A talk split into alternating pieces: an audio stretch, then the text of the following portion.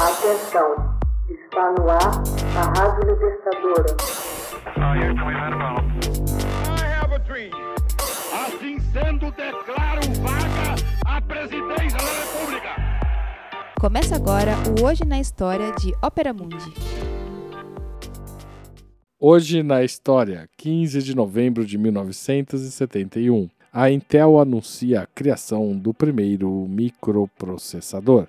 No dia 15 de novembro de 1971, foi celebrado o nascimento do microprocessador. No informe publicitário publicado numa revista especializada, a Electronic News, a empresa Intel anunciou um computador microprogramável em chip. O inventor Marshall E. Ted Hoff teve a ideia de unir sobre um minúsculo suporte todos os circuitos que constituem um computador. Este microprocessador 4004 de 3,2 mm de dimensão é capaz de efetuar até 60 mil operações por segundo. Sua potência é comparável àquela do célebre ENIAC, Electronic Numerical Integrator and Computer, máquina do alvorecer da informática, cujos circuitos ocupavam o volume de 80 metros cúbicos.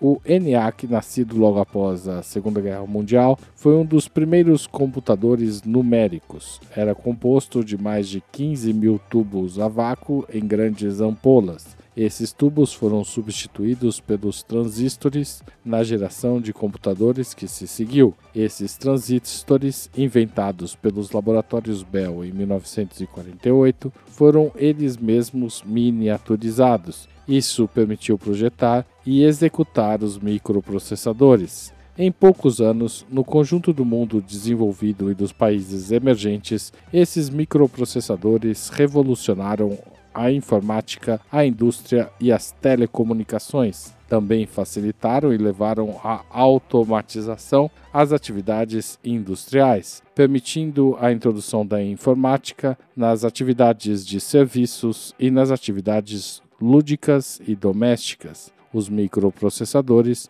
tornaram também possível a expansão fulminante da telefonia e da internet. Pode-se dizer sem exagero que os microprocessadores estão na origem da terceira revolução industrial. A primeira ocorreu após a invenção da máquina a vapor por James Watt no século XVIII e a segunda a partir da descoberta das aplicações práticas da eletricidade por Thomas Edison no século XIX. As performances dos chips não pararam de crescer no começo dos anos 80, eles atingiram 68 mil transistores em uma miniatura apenas. No começo do século 21, os processadores da Intel continham 2 milhões de transistores. O que nos reserva o futuro? Hoje na história, texto original Max Altman, locução Haroldo Cerávulo, gravação Michele Coelho, edição Laila Manoeli. Você já fez uma assinatura solidária de Opera Mundi? Com 60 centavos por dia, você ajuda a manter a imprensa independente e combativa. Acesse www.operamundi.com.br/apoio.